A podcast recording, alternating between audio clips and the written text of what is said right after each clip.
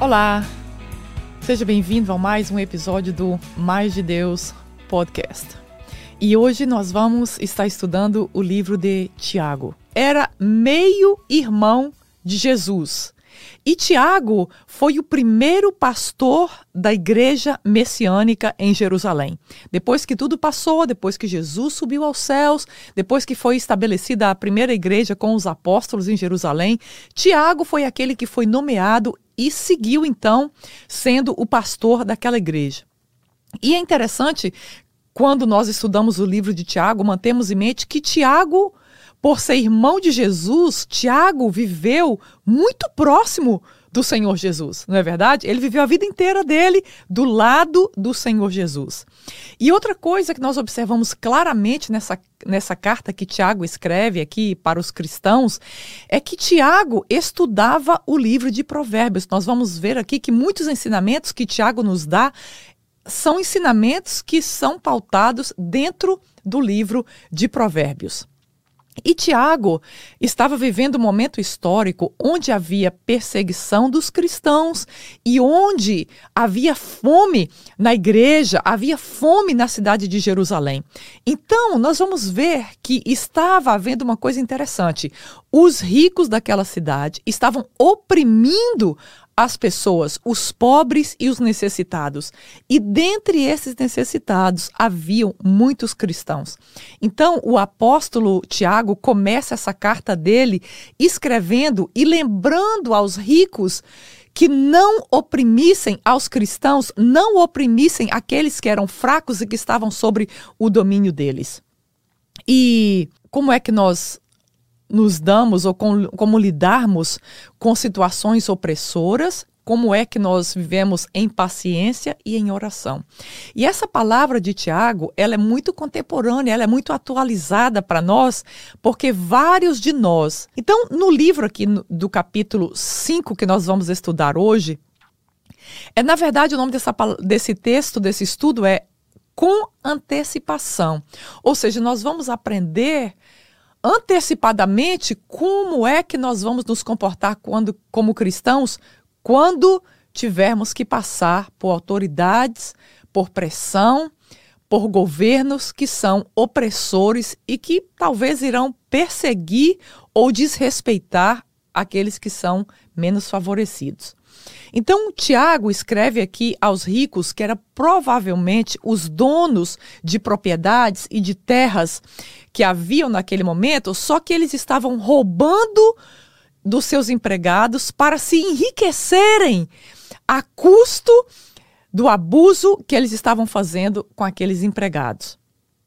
Eles roubavam os salários, eles tiravam dos trabalhadores para que eles fossem favorecidos. Então se acredita, muitos daqueles que estavam sendo oprimidos naquele momento eram cristãos e pertenciam a essa igreja apostólica messiânica, vamos dizer assim, que foi a primeira igreja em uh, Jerusalém. O que nós devemos fazer quando nós temos líderes ou quando nós temos patrões, ou quando nós temos governos sobre nós que são abusivos e que tiram na verdade, o direito que pertence a nós, que pertence ao povo, para se enriquecer e para crescer e para voltar para si mesmo.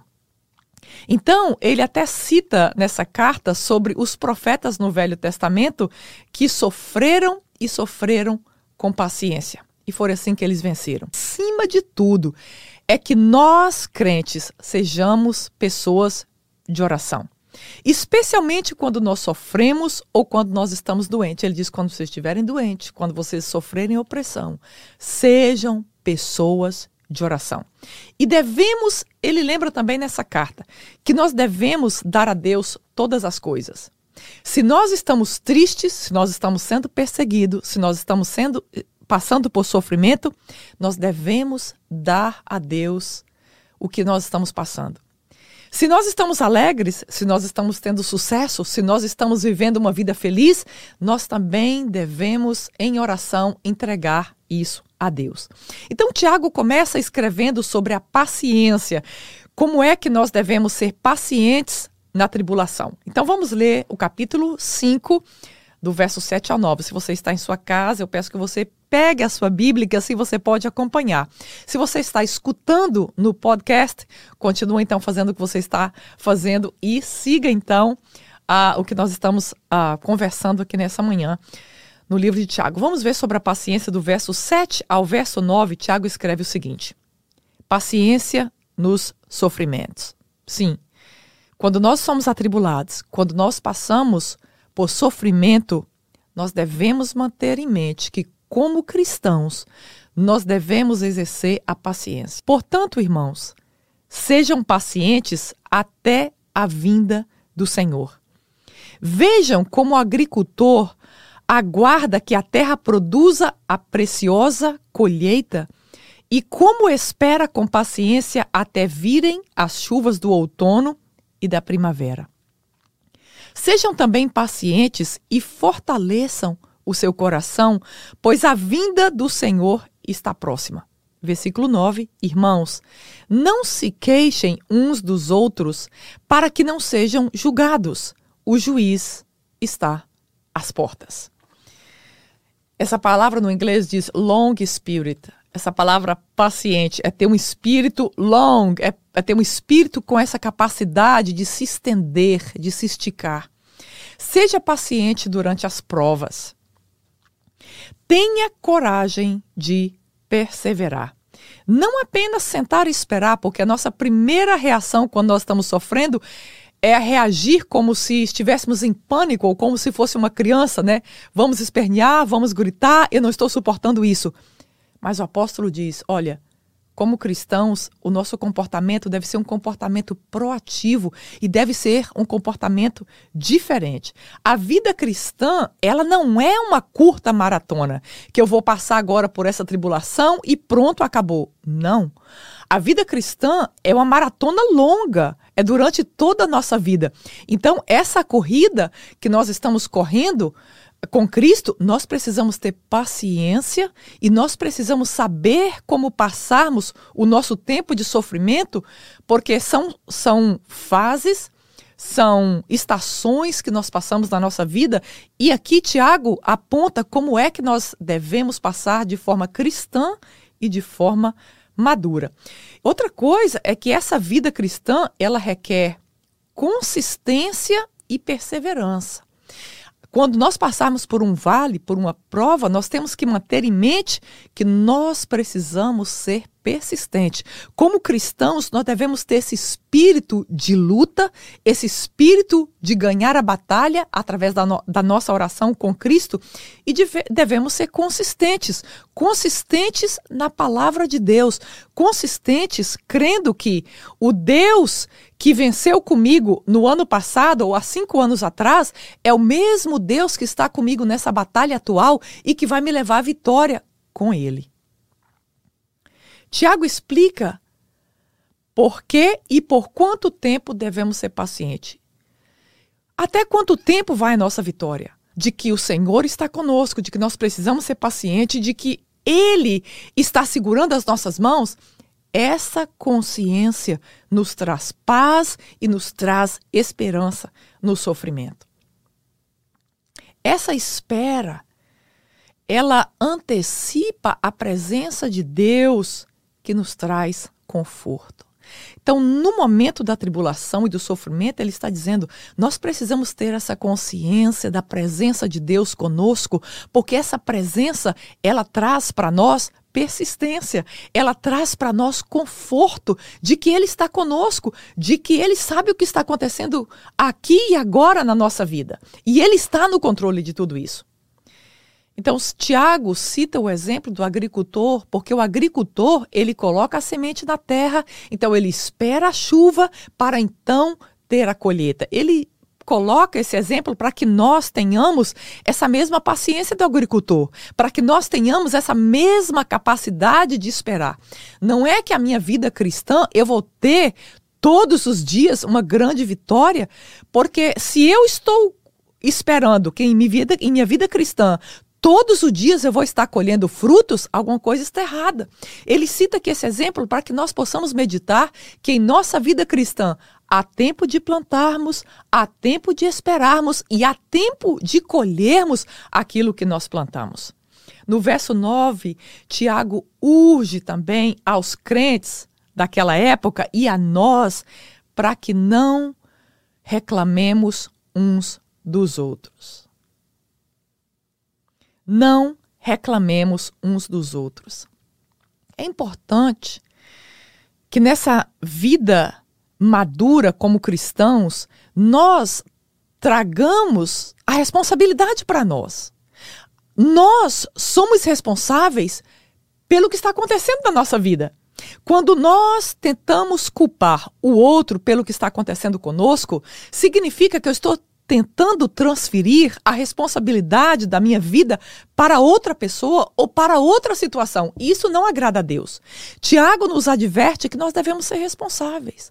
Se o que estamos passando na nossa vida é parte da nossa aprovação para o nosso crescimento espiritual, ou se isso é consequência dos nossos das nossas próprias ações, Tiago diz: olha, assume a responsabilidade da sua vida e não saia culpando outras pessoas por isso. Não saia reclamando de outras pessoas ou não saia reclamando da sua própria vida para outras pessoas. Ele está sendo bem direto conosco, não é verdade? Porque quando nós reclamamos, nós julgamos a outra pessoa. Quando nós dizemos, olha, o que eu estou passando na minha vida é culpa do meu líder, é culpa do meu pastor, é culpa da minha igreja, é culpa da minha família, é culpa do meu patrão, ele está dizendo, quando nós fazemos isso, nós estamos transferindo a nossa responsabilidade para outra pessoa e estamos julgando essa situação. E ele diz: não faça isso. Como cristãos, como pessoas que andam com Cristo, não façam isso. Nós temos a graça de Deus que nos faz suportar, caminharmos e atravessarmos o vale do sofrimento. Com a medida que nós medimos, nós seremos medidos. Com a medida com que nós expomos outras pessoas, nós também seremos expostos. E aqui ele diz: seja paciente, foque em Cristo. Isso é uma coisa muito importante. No momento do nosso sofrimento, ou no momento da nossa alegria, nós precisamos ter Cristo como nosso foco. Aliás, não existe vida cristã sem termos Cristo como nosso foco. Porque vida cristã significa um relacionamento com Cristo e nada mais. Então, quando eu relaciono com Cristo, eu mantenho Cristo como foco da minha vida. E as outras coisas são apenas detalhes. E agora então, Tiago escreve àqueles crentes que estão passando por essa opressão naquele momento da história e para nós, ele escreve sobre o fator oração. Vamos ler então do verso 13 ao verso 18. Ele segue dizendo: a oração da fé. Entre vocês há alguém que está sofrendo? Que ele ore. Há alguém que se sente feliz? Que ele cante louvores. Entre vocês há alguém que está doente? Que ele mande chamar os presbíteros da igreja para que estes orem sobre ele e o unjam com óleo em nome do Senhor. Verso 15: A oração feita com fé curará o doente. O Senhor o levantará, e se houver cometido pecados, ele será perdoado.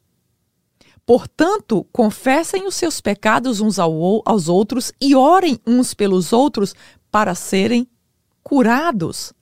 Não é interessante essa palavra curados aqui? A oração de um justo é poderosa e eficaz. O verso 17 ainda diz: Elias era humano como nós. Ele orou fervorosamente para não chover, e não choveu sobre a terra durante três anos e meio. O verso 18, outra vez, e os céus enviaram chuva e a terra produziu os seus frutos. O verso 19, nós vamos ler daqui um pouquinho. Então, Tiago está dizendo: tudo que acontecer na sua vida, entregue a Deus. Você está doente? Você está sofrendo? Ele diz: ajoelha. Ajoelha foi por minha conta. Ele diz: ora. Ele diz: entrega para Deus aquilo que você está passando. Você está alegre? Você está feliz? Entrega para Deus a alegria que você está sentindo através da adoração a Ele. Ou seja, ele está dizendo a nossa vida como cristãos, ela deve ser uma vida de entrega por tudo que nós estamos fazendo todos os dias. Nós não devemos orar somente quando temos necessidade, ou orar somente quando nós estamos passando por, por problemas. Ele está dizendo todos os dias, todos os minutos, entregue a sua vida a Deus através de Cristo. E perseguição. Ele estava sofrendo e ele estava vendo os crentes passando por essa mesma situação. E ele diz: Olha, você não está sozinho. Você não está desarmado. Você tem uma forma de ser possível passar por essa opressão através da oração. Você deve orar. Ele fala claramente: você deve orar. Oração deve ser a nossa atitude contínua. Todos os dias, todas as horas. A oração é essa comunhão e essa comunicação com o Pai. Oração é conhecermos o poder soberano de Deus agindo na situação que estamos vivendo. Muitas pessoas, eu tenho percebido, elas não oram porque elas pensam que orar é uma coisa muito difícil. Outras pessoas trazem uma lista de oração, né, de pedidos, e elas então oram em cima daquilo ali. Não estou uh, fazendo nenhuma uh, apologia e nem mesmo condenando as pessoas que escrevem os seus pedidos. Isso é importante fazer. Mas, acima de tudo, quando nós oramos, o foco da nossa oração não pode ser os nossos pedidos. Quando nós oramos, o foco da nossa oração não pode ser nós mesmos. O foco da nossa oração tem que ser o nosso Pai que está nos céus. E outra coisa que eu gostaria de lembrar é que a oração não existe uma hora específica para aquela oração. Se eu orar uma oração curta, Deus vai me ouvir, Elia. Se eu fizer uma oração que não, não é ajoelhado, será que Deus vai me ouvir? Então a nossa vida de oração ela precisa ser de várias formas. Nós podemos orar informalmente, quando estou dirigindo, quando estou caminhando, quando estou trabalhando. Muitas vezes eu estou orando. É como, ainda dentro da oração, muitas coisas grandes que aconteceram em minha vida, muitas respostas de oração que aconteceram em minha vida, foram orações que eu fiz em meu pensamento algumas vezes que eu estava andando, que eu estava fazendo alguma coisa, eu elevei meu pensamento ao céu, Deus, Deus, faça isso. E eu imediatamente, algumas vezes eu tomo susto porque Deus responde as nossas orações em horas, em minutos, em dias. E outras vezes foram orações que eu fiz numa frase só. Eu disse: Deus, eu entrego a Ti essa coisa na minha vida. E eu tenho visto, dia após dia, as respostas de Deus em todas as formas de minhas orações. E também minhas orações. Quando eu programo para estar naquele tempo diante de Deus e eu tenho visto as respostas de Deus. O que eu quero dizer para você? Ore. Ore orações curtas, ore orações longas, ore de todas as formas. Ore quando você estiver deitado, ore quando você estiver caminhando, ore quando você estiver ajoelhado. Ore. Busque a Deus. Não pare de orar, porque, olha, eu não tenho meia hora para eu me ajoelhar agora e orar, mas talvez você tenha um minuto para você falar com Deus. E não desperdice esse minuto, porque Deus está atento às nossas orações sempre.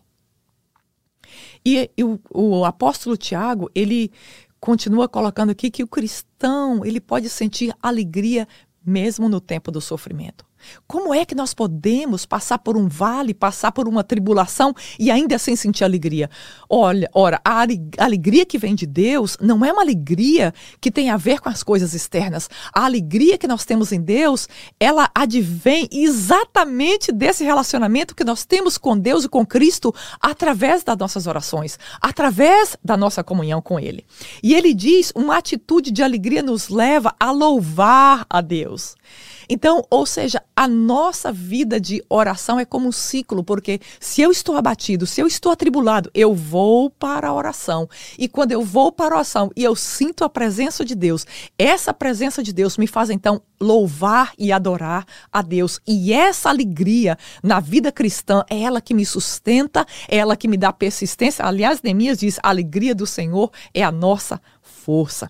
Então, Tiago está dizendo: ore. Se você não pode orar, então vá, chame um presbítero, chame alguém que é maduro na fé e essa pessoa vai trazer o óleo ungido e orar com você. Não quer dizer que você não pode orar sem óleo ungido. Não, não. Esse é um costume do óleo, não há nenhum poder no óleo, o óleo não faz nenhum milagre, não saia por aí comprando óleo, a presença de Deus, por causa do óleo do Espírito. Então, quando o presbítero, o diácono ou um cristão maduro vai lá, vai lá e ora por esse doente e coloca ali o óleo ungido, o que acontece? Há milagre nesse óleo? Não, mas esse óleo é uma representação do óleo do Espírito, da presença de Deus sobre aquela pessoa. E é uma coisa interessante que ele diz: e se há pecados? Então essa pessoa vai ser curada. Mas é interessante, não é? Porque se há pecados, ele devia dizer essa pessoa será perdoada. É o que ele está dizendo é que existem pecados que causam enfermidades. Por exemplo, a AIDS, a sífilis, nós vemos, por exemplo, pessoas que sofrem, que foram viciadas em drogas e essas pessoas caem em várias doenças. Pessoas que tiveram, por exemplo, o vício do álcool e depois essas pessoas tiveram várias doenças. Então, ele está dizendo é que há doenças que são consequências de pecados. Não, não, não, não. Não quer dizer que toda doença é consequência de pecado. Não, por favor, quando você vê o seu irmão, a sua irmã, que todo pecado vai causar doença. Não é isso que o Tiago está dizendo. Alguns pecados causam doenças. Seja qual for a doença, seja qual for a razão dessa doença, ele está dizendo: se você não consegue orar sozinho, chame uma pessoa madura na fé, essa pessoa vai orar por você. E se você estiver necessidade, confessa também esse pecado, porque a Bíblia diz, e ele está dizendo que quando nós confessamos os nossos pecados, uns aos outros, e aí deve ser um cristão maduro na fé. E 18, Tiago ilustra o poder da oração, dando o exemplo de Elias. Elias orou e sabe o que, que aconteceu? E então Elias orou e não choveu por três anos e meio. Ele está mostrando, Tiago está apontando aqui para Elias, o profeta no Velho Testamento, para mostrar que a oração sempre funcionou que Deus, através do seu poder, ele sempre escuta as orações dos seus filhos e responde a essas orações. Então, no verso 19 e 20 aqui, ele diz assim: ah, os últimos meus irmãos, se alguém, se algum de vocês se desviar da verdade e alguém o trouxer de volta, lembrem-se disso. Quem converte um pecador do erro do seu caminho salvará a vida dessa pessoa e fará que muitíssimos pecados sejam perdoados. Amém.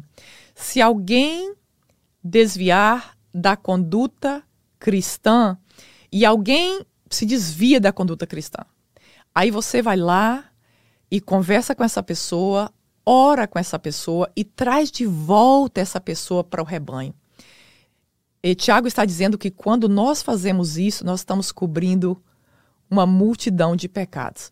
O que que Tiago está dizendo aqui? Espera aí, que uma pessoa tem salvação e ela pode perder essa salvação? Não, não é isso que o apóstolo está dizendo aqui. Ele está dizendo que se uma pessoa recebe a salvação de Deus e essa pessoa por alguma razão ela vai para o caminho de pecado, se essa pessoa é uma pessoa que recebeu salvação de Deus, porque a salvação é eterna, ela vai voltar. E aí, quando nós vamos até essa pessoa e trazemos essa pessoa de volta, então nós estamos cobrindo multidão de pecados. E nessa figura que nós vemos claramente o que Jesus. Lembra quando Jesus estava com as 100 ovelhas? Então, quando ele viu, só tinha 99. E Jesus então volta para buscar essa uma ovelha que estava perdida, voltou para o seu rebanho. Por quê?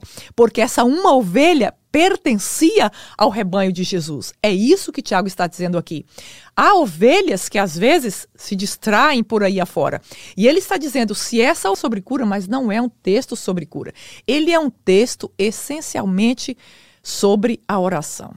Ele fala sobre a oração e o conforto que a oração nos traz, sobre a oração e a restauração, ou seja, o que acontece quando nós buscamos a Deus em oração, nossa vida pode ser restaurada, e acima de tudo, a oração e a comunhão com Deus, e a oração e o poder de Deus, e que nós não conseguimos orar por nós mesmos. E é super importante nós termos pessoas na nossa vida que oram por nós. Temos pessoas, sabe, o melhor amigo que você e eu podemos ter na nossa vida é alguém que ora por nós. Não existe nenhum amigo mais importante em nossa vida do que aquele amigo que você pega o telefone, ou você passa uma mensagem, você liga, olha, fulano, por favor, ora por mim. Porque essa pessoa é quem vai nos sustentar. É um privilégio nós podemos orar por outras pessoas.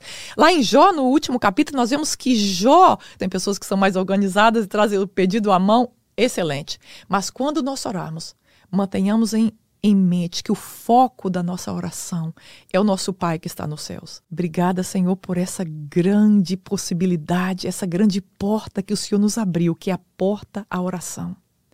Obrigada, Senhor, porque nós podemos chegar a Ti e nós podemos falar contigo, abrir nosso coração e receber de Ti e sermos alimentados de Ti. Senhor, que essa pessoa que nesse momento escuta ou assiste esse podcast seja tocada pelo Teu Espírito Santo e o Senhor coloque nela, Pai, o desejo de orar, o desejo de estar na Tua presença, o desejo de comunicar contigo. Que o Senhor abençoe esta vida, essa família. Em nome de Jesus. Amém. Olha, muito obrigada por você assistir esse vídeo, possa abençoar o seu coração. Até a próxima, se Deus quiser.